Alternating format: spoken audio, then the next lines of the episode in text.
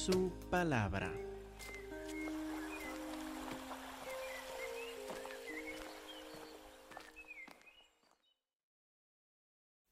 Hermanos, por favor, abren sus Biblias a Gálatas capítulo 2.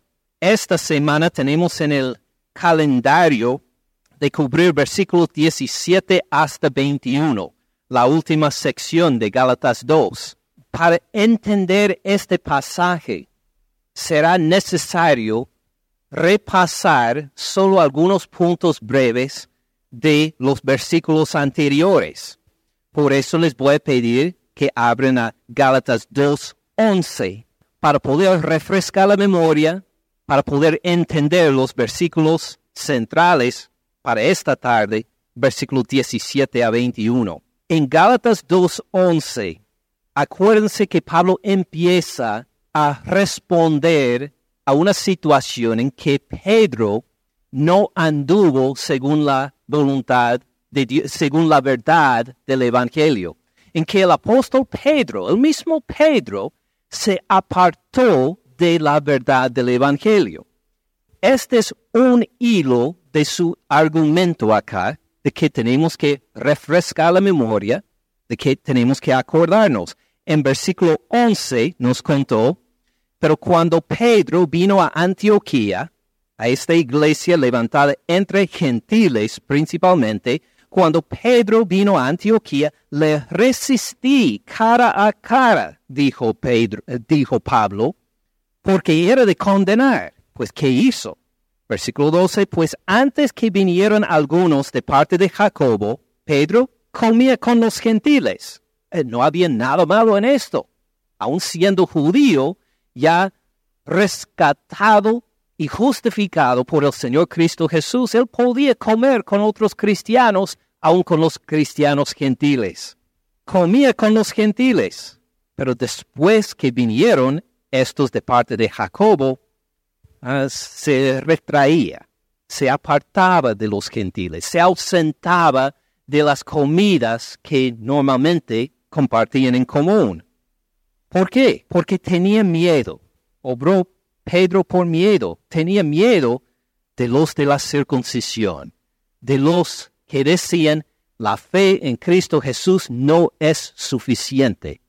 Hay que también circuncidarse para ser salvos. Por miedo a ellos, Pedro, que antes comía con los gentiles, ah, decidió apartarse de los gentiles.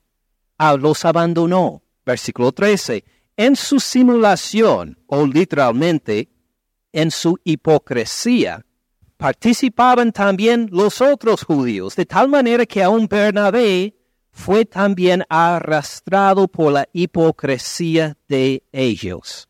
Es decir, cuando Pedro se apartó de los gentiles para decir, ah, bueno, pues ellos son de otra categoría de cristiano, porque no son circuncidados, ah, él se apartó luego, los otros judíos también empezaron a apartarse hasta que Bernabé mismo, que antes celebró el hecho de que esta iglesia en Antioquía seguía el Evangelio, hasta Bernabé se apartó de los gentiles para comer junto con Pedro, para causar una división en el cuerpo de Cristo, de dos rangos diferentes, cristianos judíos arriba y luego, pues, cristianos gentiles. Por eso, versículo 14, cuando vi que no andaban rectamente conforme a qué? Conforme a la verdad del Evangelio. Es un asunto de la verdad del Evangelio, no solo de comidas, no solo una, un asunto de con quién prefiere almorzar. Era la verdad del Evangelio que habían puesto a riesgo. Cuando vi que no andaban rectamente conforme a la verdad del Evangelio, dije a Pedro delante de todos, como su pecado era público, lo dijo ante todos, si tú, siendo judío, vives como los gentiles, antes comía con los gentiles, vives como los gentiles y no como judío, ¿por qué obligas a los gentiles a judaizar? Pedro, estás obligando a los gentiles que pongan algo extra al Señor Cristo Jesús para ser aceptados por ti. Que por fe en Cristo Jesús les estás comunicando que esto no es suficiente para ser salvo, que necesitas algo más, que necesitas circuncidarte también, que necesitas hacerte judío, que necesitas pues seguir la ley mosaica, entonces puedes ser lo suficiente cristiano para poder comer conmigo. Dijo, esto es una negación del Evangelio. No estás comunicando de acuerdo con el Evangelio. Ahora, esto es un hilo importante en lo que Pablo va a discutir en versículo 17 hasta 21. Van a haber dos hilos importantes y quiero que ustedes me, me ayuden a recordarlo, porque ya voy eh, subiendo en edad y ahora me es más difícil acordarme de las cosas, aún en los sermones. Entonces ustedes me van a ayudar con estos dos hilos del argumento de Pablo. El primer hilo, la resolución de la situación en Antioquía. La resolución de la situación con Pedro. Porque no solo es importante para Pedro, eh, ¿por qué lo describe esto a Pablo? Porque es importante para los Gálatas. Los Gálatas están cometiendo el mismo error que Pedro están por caer en el mismo error que Pedro y por eso les dice, pongan atención, un hilo de mi argumento, dice Pablo, es que hay que haber una resolución de esta situación con Pedro en Antioquía. ¿Me pueden ayudar a recordar esto? Vamos a ponerlo más breve. El primer hilo, resolución con Pedro. Muy bien, ¿se pueden acordar de esto? Ahora, el segundo hilo sale en los próximos versículos. Versículo 15. Nosotros, judíos de nacimiento y no pecadores de entre los gentiles, sabiendo que el hombre no es justificado, no es legalmente aprobado por Dios por las obras de la ley. Ahora, una de las obras de la ley es la circuncisión uno puede ser justificado con Dios, legalmente aprobado por Dios por la circuncisión? Dice acá, no. Ya sabemos, sabemos que el hombre no es justificado por las obras de la ley, sino, ¿cómo es justificado el hombre? ¿Qué dice? Sino por la fe de Jesucristo, por la fe que tiene a Jesucristo como su objeto, la fe que mira no a sí mismo, no a la ley, no a Moisés, sino que mira al Señor Cristo Jesús. Sino por la fe de Jesucristo, nosotros también, hablando Pablo con Pedro, nosotros, dos judíos, también hemos creído en Moisés, no, en la ley, no, hemos creído en quién? En Jesucristo, exactamente, para ser justificados por la fe de Cristo y no por las obras de la ley. Dijo Pedro, tú y yo sabemos que no somos aprobados por Dios por seguir la ley. Nuestra circuncisión al octavo día no nos justifica delante de Dios. El hecho de que seguimos o no la ley mosaica no hace que seamos aprobados por Dios. Tú y yo sabemos que somos justificados ante Dios solo por fe en Cristo Jesús, no de ninguna otra manera, para ser justificados por la fe de Cristo y no por las obras de la ley. Por cuanto por las obras de la ley, ¿quién será justificado? Nadie, nadie será justificado por las obras de la ley. Es imposible ser justificado por las obras de la ley. ¿Cómo es justificado uno? Entonces, como nos dice tres veces en este versículo, por fe en Cristo Jesús. Este es el segundo hilo. Ahora, el primer hilo, ya se me olvidó, ayúdenme. El primer hilo, ¿cuál fue? Resolución con Pedro en Antioquía. Gracias. El segundo hilo, entonces, es cómo somos justificados. Pedro lo sabe, pero actúa ahora por miedo como si no fuera la verdad. Entonces Pablo le resistió cara a cara para acordarle, somos justificados, somos legalmente aprobados por Dios por fe en Cristo Jesús, no por ninguna obra de la ley. ¿Tiene sentido? El segundo hilo entonces, cómo somos justificados. Note cómo los dos están ligados. Primero, resolución de la situación con Pedro. ¿Cómo se va a resolver? Con el segundo hilo. Si Pedro se acuerda cómo somos justificados, ya esta situación en Antioquía se va a resolver. Ven los dos hilos y cómo se enlazan. Resolución con Pedro, cómo somos justificados.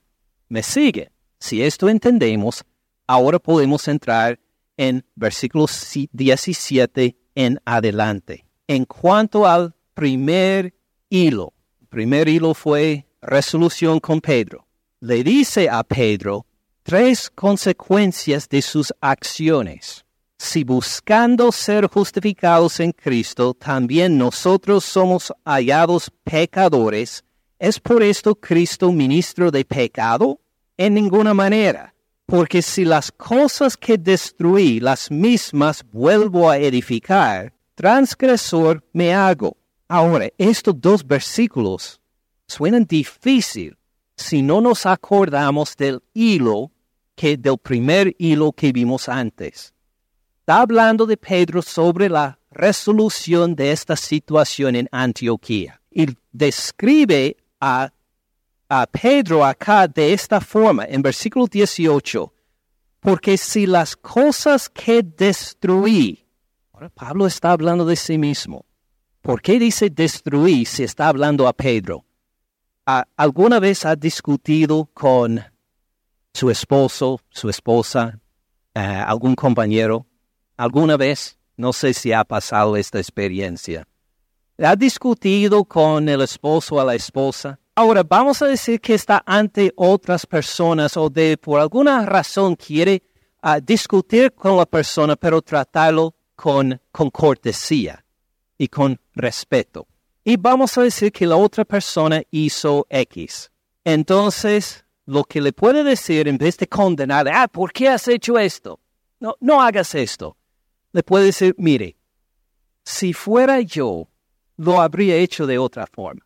¿Entiende? Ha discutido así. Algunos dicen, debo discutir así, con cortesía con, con la otra persona. Sí, a veces una estrategia para discutir con respeto de la otra persona es, en vez de decir, tú, tú, tú, tú, uno dice, pues si yo estuviera en esta situación, haría tal cosa. Pablo está haciendo lo mismo acá.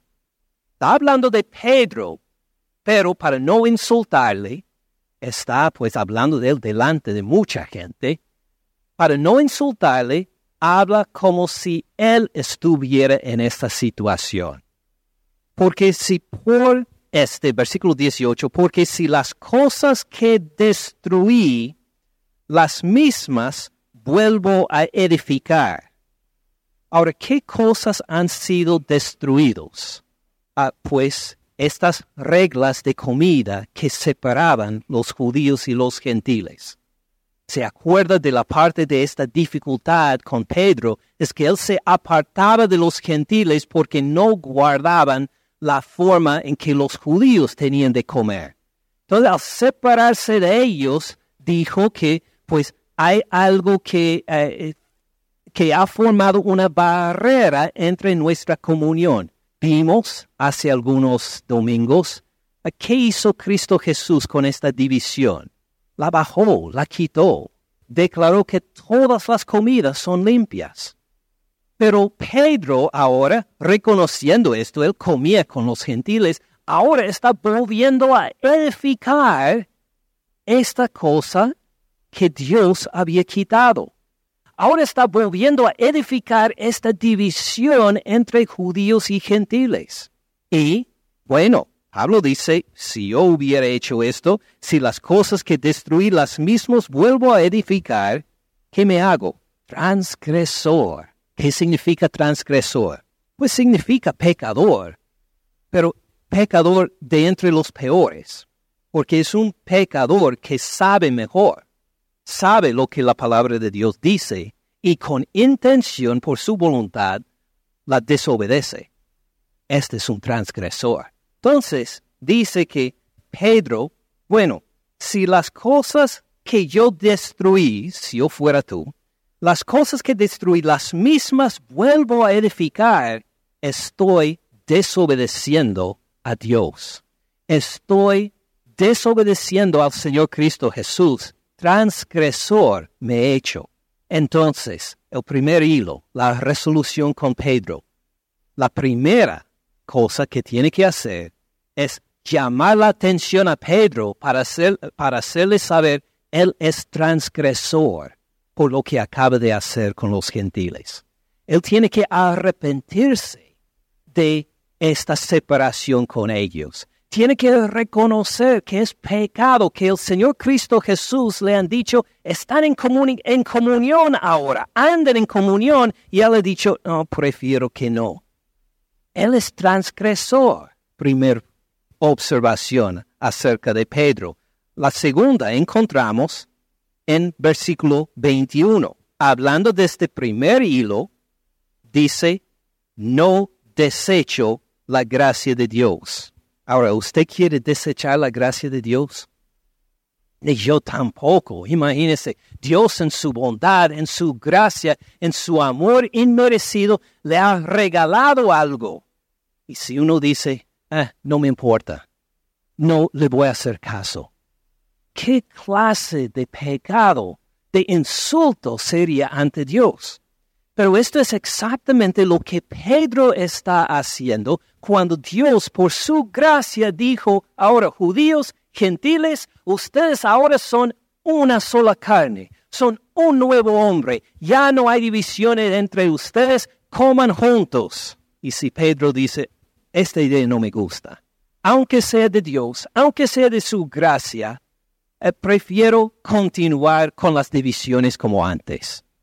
Esto es deshacer, desechar la gracia de Dios. Entonces, fíjense, primero le llamó transgresor, segundo, uno que ha desechado la gracia de Dios, y hay una tercera característica que encontramos al final del versículo 21. Si por la ley fuera la justicia, si uno podría justificarse ante Dios por la ley, entonces por demás murió Cristo. ¿Qué significa esto? Note que no dice entonces por los demás murió Cristo. Esto sería una, una, un significado completamente fuera de este texto. Por demás murió Cristo quiere decir por nada, por en, en, en vano murió Cristo, por ninguna razón. Eh, sería de esta forma. Ah, pues, si según Pedro, la forma de justificarse ante Dios es por guardar las reglas judías de la comida, si esta es la forma de poder recibir la aprobación de Dios, ¿por qué murió Cristo? Por ninguna razón. Debe haber aparecido acá en la tierra para hacer muchos milagros y luego decir a la gente, mire, si quieren ser aprobados por mi Padre, guarden las leyes en cuanto a la comida. Y luego puede haber ascendido al Padre y luego sin la muerte de Él, sin el sufrimiento, pero la justificación no es por las obras de la ley, sino por el hecho de que Él se encarnó, se hizo ser humano igual como nosotros, menos en cuanto al pecado.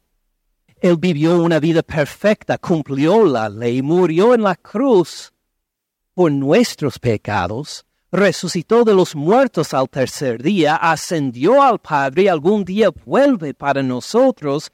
Este es el Evangelio y por eso somos aprobados ante Dios. No por nuestras obras de la ley, sino por todas las obras que Él hizo, todo lo que Él hizo en obediencia al Padre. ¿Tiene sentido?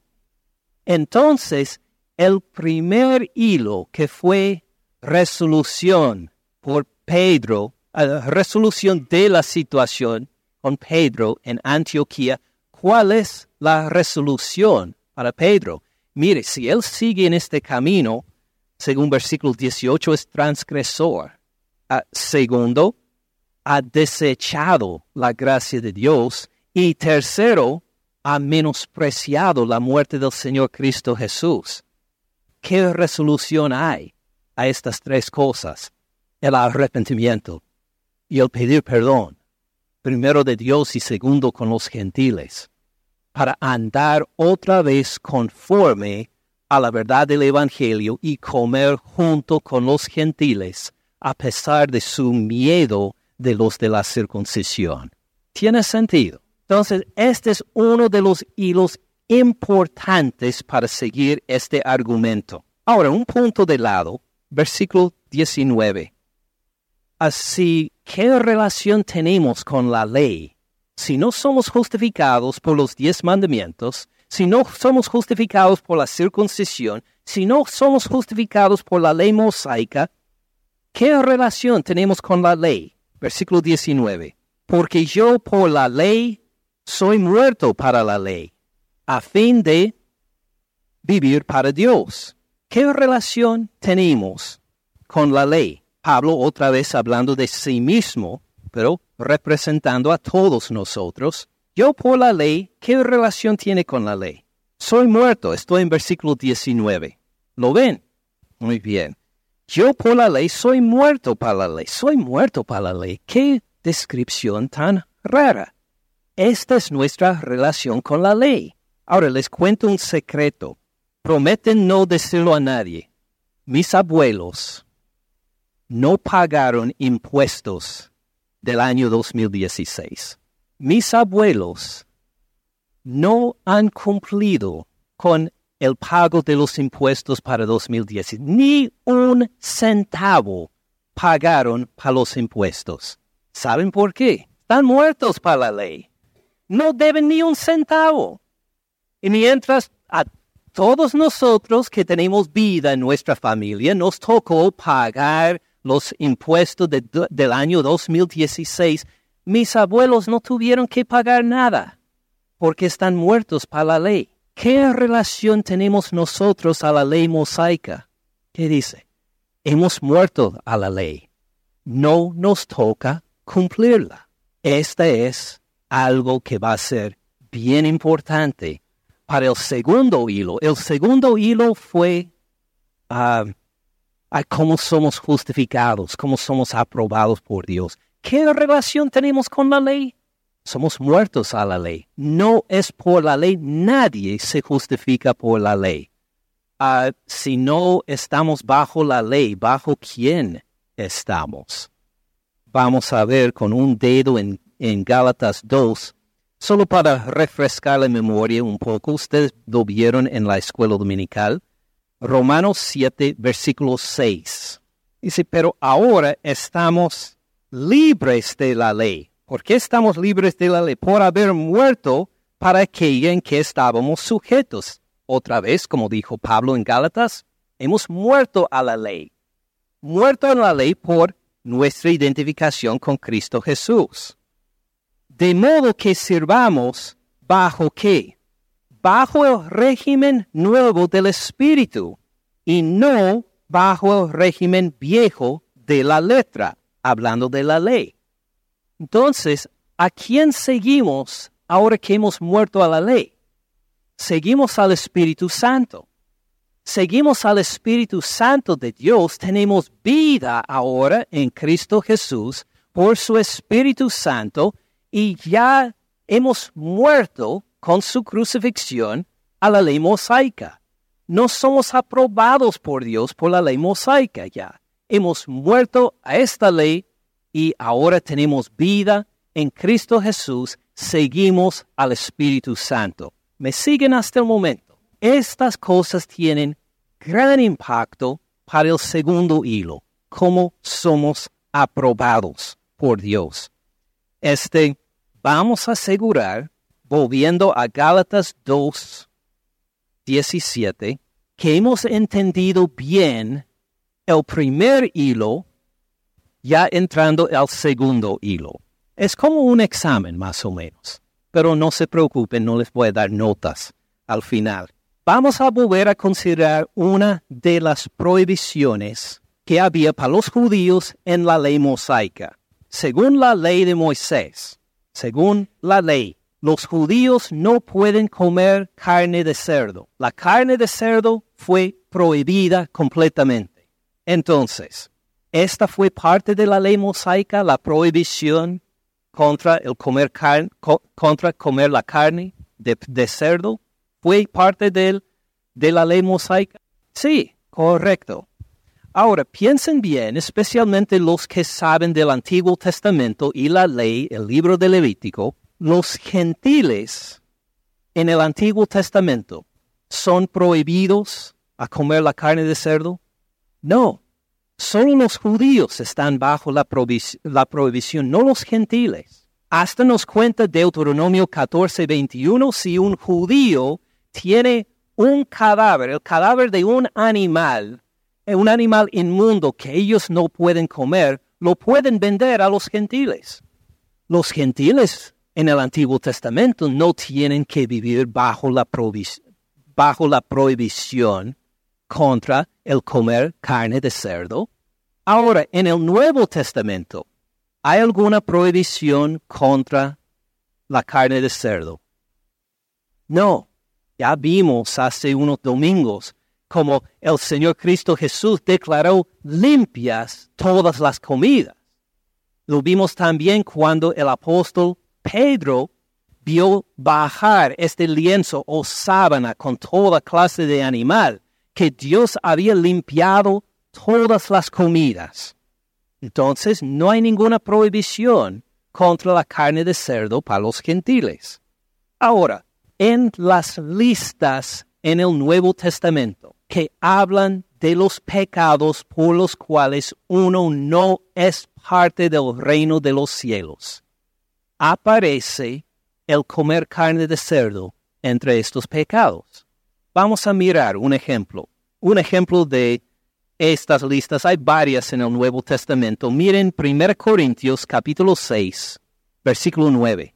Dice que no saben, no saben ustedes que los injustos no heredarán el reino de Dios. Los injustos no tienen parte en la nueva creación, no tienen parte en el reino de Dios no erren, no, no cometan error, ni, y ahora viene la lista, ni los fornicarios, ni los idólatras, ni los adúlteros, ni los afeminados, ni los que se echan con varones, ni los ladrones, ni los avaros, ni los borrachos, ni los maldicientes, ni los estafadores heredarán el reino de Dios.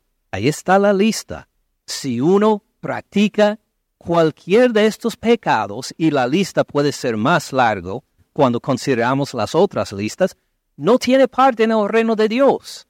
No es salvo. Ahora, antes de continuar este hilo, leen versículo 11. Esto eran algunos. Sí, los corintios, algunos de ustedes eran fornicarios eran idólatras, eran adúlteros, eran afeminados, eran los que se echaban con varones, eran ladrones, avaros, borrachos, maldicientes, estafadores. Así eran algunos de ustedes. Mas ¿qué pasó? Ya han sido lavados, ya han sido santificados, ya han sido justificados en el nombre del Señor Jesús por el Espíritu de nuestro Dios. Fíjense que antes algunos de ellos fueron identificados por estos mismos pecados, pero por el poder del Señor Cristo Jesús, por medio de la fe en Él, han sido lavados, perdonados y justificados por Cristo Jesús, ya no son identificados con estos pecados anteriores. Entonces, solo para decir, cuando ven esta lista, acuérdense que hay una esperanza en el Señor Cristo Jesús para la salvación. Ahora, volviendo al segundo hilo, primero la resolución con Pedro, segundo, a cómo somos justificados. Y nos preguntamos, pues en cuanto a la ley, una de las prohibiciones es contra comer la carne de cerdo, es prohibido comer carne de cerdo, volvamos a la lista no saben que los injustos no heredarán el reino de Dios, no erren ni los fornicarios, ni los que comen carne de cerdo, ni los adúlteros, así dice. No. En otra lista como esta en el Nuevo Testamento pueden encontrar en esta lista los que comen carne de cerdo, entre los que no heredan el reino de Dios. No, no. Entonces, ¿qué relación tenemos con la ley? Hemos muerto a la ley. Ahora en Cristo Jesús, fíjense, esta ley dada por Jehová Dios a los judíos en el Antiguo Testamento no fue dada a los gentiles. Ahora en el Nuevo Testamento en Cristo Jesús tampoco es para los gentiles. Hemos muerto a la ley, no somos aprobados delante de Dios por comer carne de cerdo o no. Ahora, lo vamos a considerar de esta forma. Ahora estamos bajo el Espíritu. Si usted en su relación personal con Dios decide que no quiere comer carne de cerdo, pues está bien, esta libertad tiene. Si decide, pues sí, la carne de cerdo me hace daño, no la voy a comer más. O si decide, mire, quiero invitar a uno de los vecinos musulmanes a comer con nosotros, entonces no voy a comer carne de cerdo. Si por las razones que quiere usted decide, este, no quiero comer carne de cerdo, ¿ha cometido un crimen? No, no hay nada malo con esto, pero usted es más aprobado por Dios por no comer carne de cerdo? No, no. ¿Cómo es usted aprobado por Dios? Por fe en Cristo Jesús sin las obras de la ley. Entonces, si usted decide, no quiero comer carne de cerdo más, prefiero ser vegetariano. Muy bien, gloria a Dios.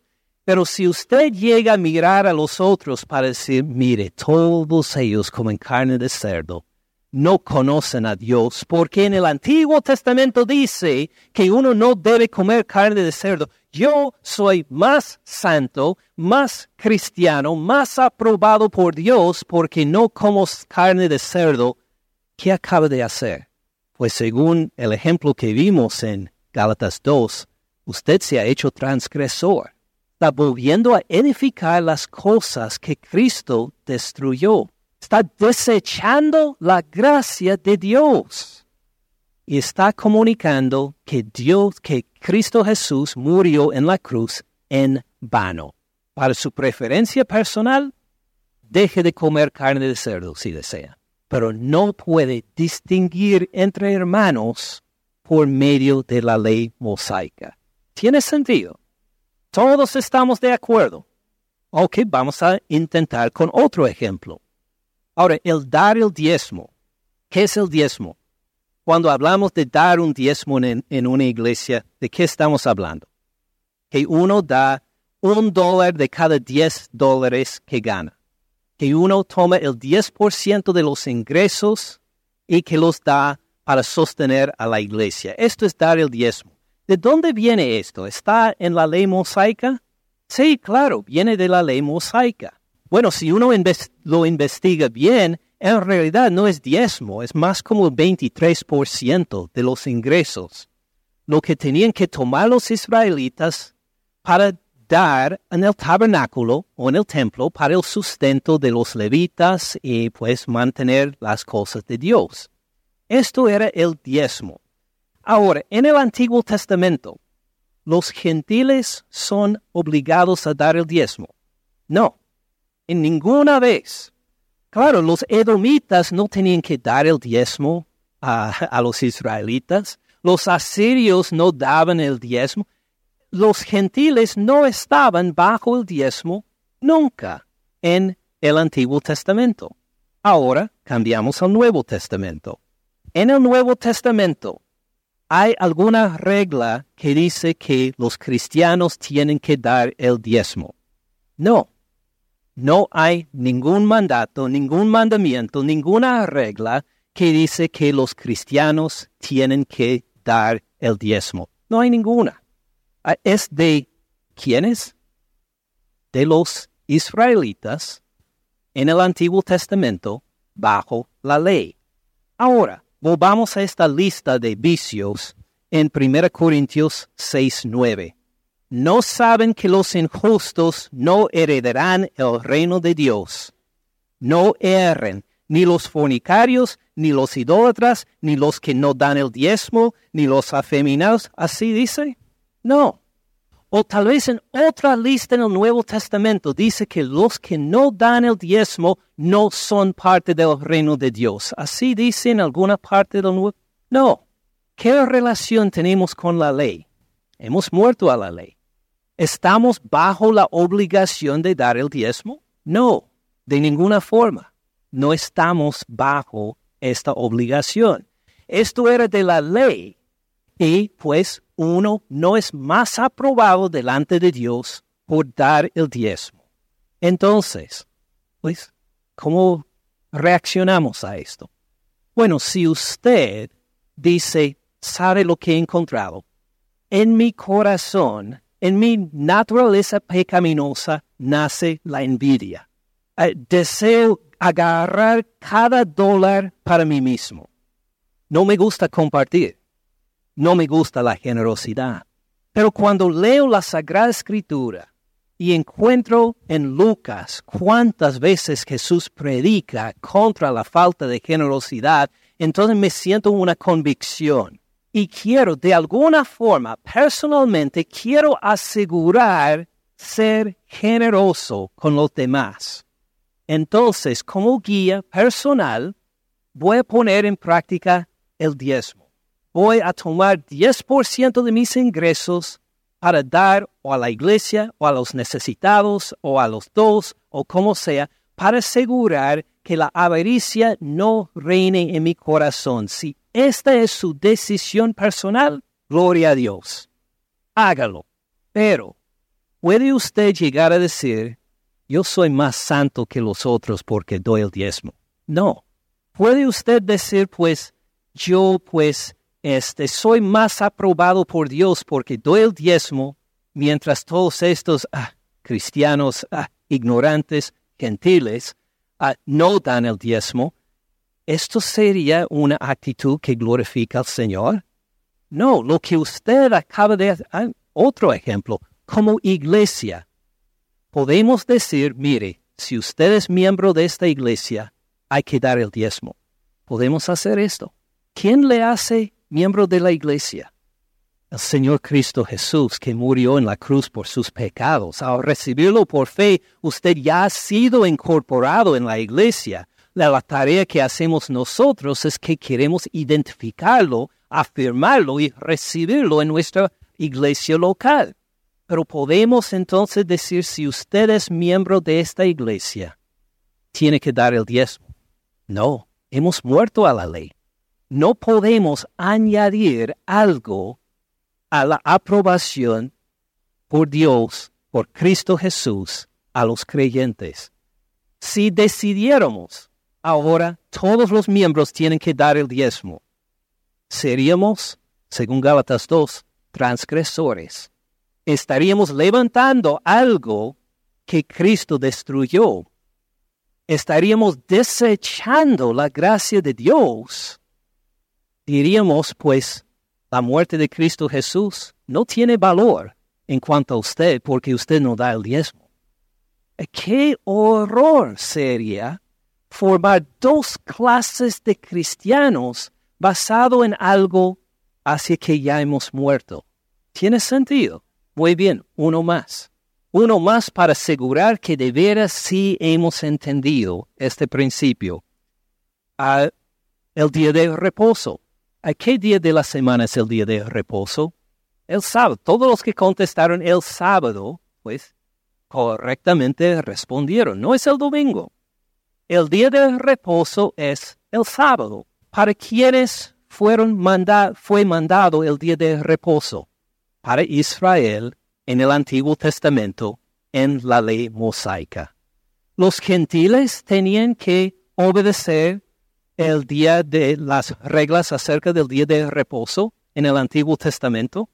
No, no. O claro, si querían negociar con los judíos, tenían que respetar el hecho de que los judíos ah, descansaban el día de reposo, pero los asirios, los egiptos, los demás no estaban bajo a la regla del día de, reposo. En, en el Nuevo Testamento hay algún versículo que dice que tenemos que guardar el día de reposo.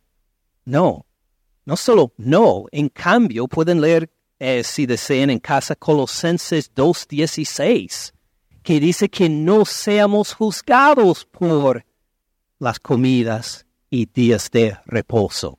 Entonces nos dice claramente Colosenses 2.16 que no estamos bajo la obligación de obedecer el día de reposo, nosotros no estamos bajo la ley mosaica. Hemos, ¿hemos qué? Hemos muerto a la ley mosaica. No estamos obligados de respetar el día de reposo. Ahora, personalmente, si usted ve, sabe, hay algo en mi corazón en que veo el deseo de complacer a mi supervisor el día y la hora que sea. Y trabajo a veces 70 horas por semana o más. Y me encuentro siempre trabajando, trabajando sin descansar y reconozco que estoy poniendo de lado mi atención a mi familia, mi atención al Señor. No estoy haciendo caso de las cosas de la iglesia y mis hermanos en Cristo Jesús. Entonces, personalmente quiero tomar un día de reposo un día cuando no voy a trabajar, un día en que voy a enfocar en mi familia, en que voy a enfocar en mi relación con Dios, un día en que no voy a hacer ningún trabajo, sino que simplemente voy a gozarme en el descanso futuro que tengo en el Señor Cristo Jesús. ¿Usted tiene la libertad de hacer esto? Amén, claro que sí. ¿El guardar el día de reposo es algo criminal? No. Pero si usted desea guardar el día de reposo, guárdelo. Si quiere hacerlo los sábados, hazlo. Si quiere hacerlo un martes, hágalo un martes. Usted tiene libertad bajo el Espíritu para dirigir su relación con el Señor así. Pero puede llegar a decir, mire, no voy a congregarme con estos porque no guardan el día de reposo. Voy a buscar una iglesia donde sí respetan el día de reposo y solo voy a congregar y convivir con ellos porque ellos son los aprobados por Dios y no esta iglesia que se ha hecho.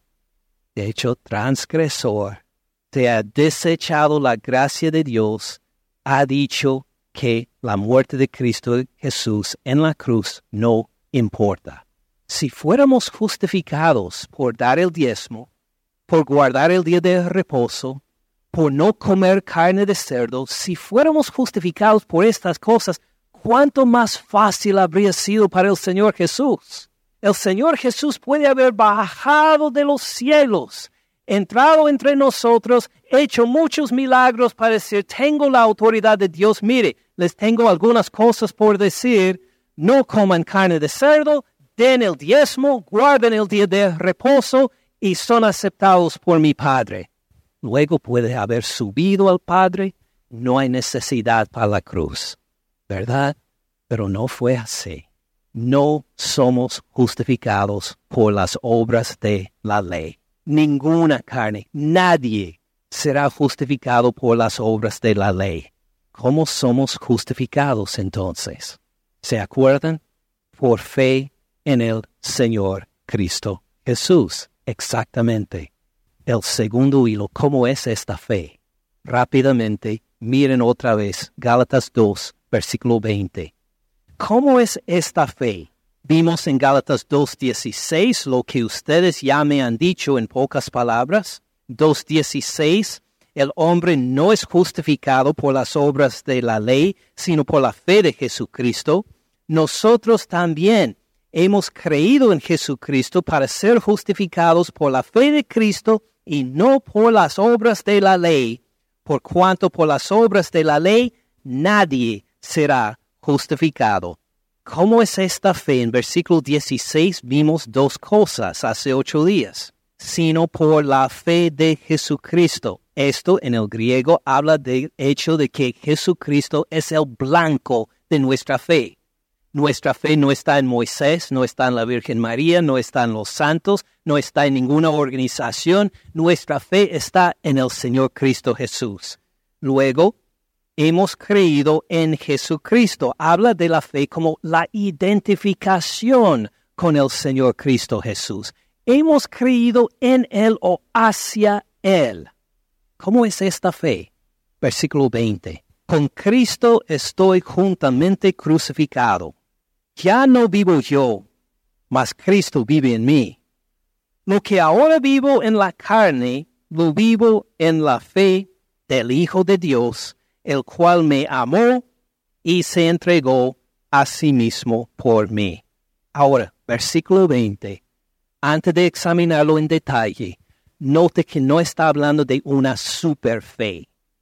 No está hablando de una fe solo del apóstol Pablo acuérdense que en su forma de discutir está hablando de sí mismo, pero es una fe en el trasfondo de todo el capítulo y entrando en capítulo 3, esta es la fe de todos los Gálatas, todos los judíos, todos los gentiles, de todos nosotros. Si tenemos fe en el Señor Cristo Jesús, ¿cuántos tienen fe en el Señor Cristo Jesús acá? Muchos, muy bien. Gloria a Dios. Si tiene fe en el Señor Cristo Jesús, versículo 20 describe su fe. Es la fe común y corriente, vamos a decir. Es la fe no solo del apóstol Pablo, no una super fe, es la fe de usted si cree en el Señor Cristo Jesús.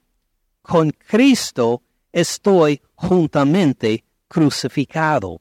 Es decir, su crucifixión no solo fue un evento histórico que pasó hace dos mil años, es algo en que estoy personalmente involucrado. Personalmente me he identificado con la crucifixión del Señor Cristo Jesús. Con Él estoy juntamente crucificado. Él murió a la ley. Por eso estoy muerto a la ley. Él murió por mis pecados. He muerto por mis pecados he muerto hacia mis pecados también. Ya mi forma pasada de vivir terminó, porque estoy juntamente crucificado con el Señor Cristo Jesús. Mi relación con la ley terminó. Mi relación con mi pasada forma de vivir terminó. Mi relación con mis pecados anteriores terminó. Todo se cortó porque estoy personalmente integrado, identificado con la muerte del Señor Cristo Jesús. ¿Tiene sentido? Seguimos entonces. Con Cristo estoy juntamente crucificado, ya no vivo yo, mas vive Cristo en mí. Yo no vivo ya. Cristo tiene señorío en mi vida.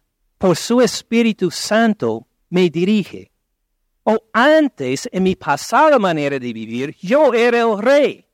Tomaba las decisiones, hacía todos los planes y de vez en cuando pedía que Dios me las bendijera. Pero ahora, identificado por fe en Cristo Jesús, ya no vivo yo. Cristo vive en mí.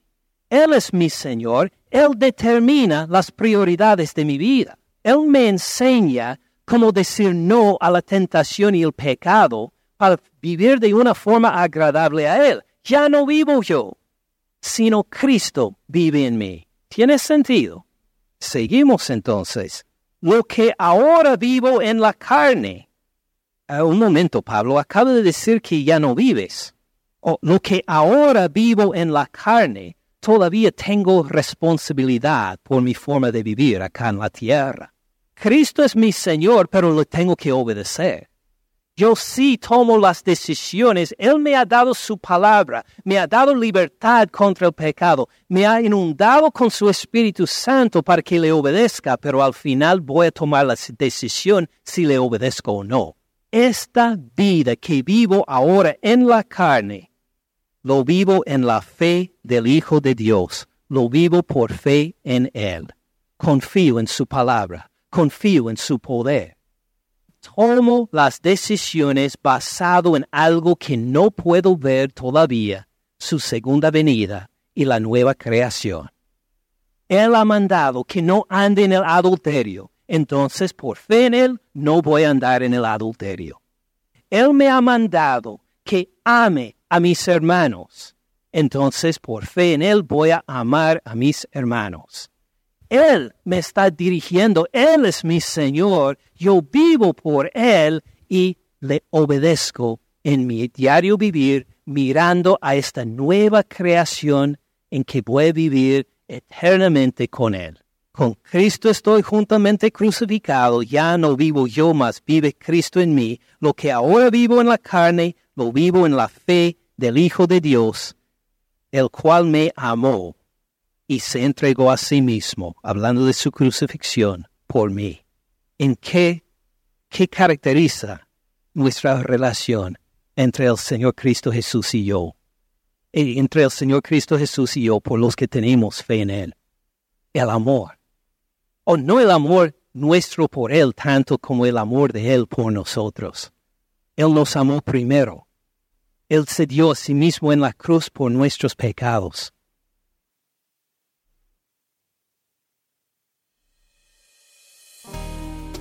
Gracias por escuchar al pastor Ken en este mensaje. Para más recursos, visite caminandoensupalabra.org.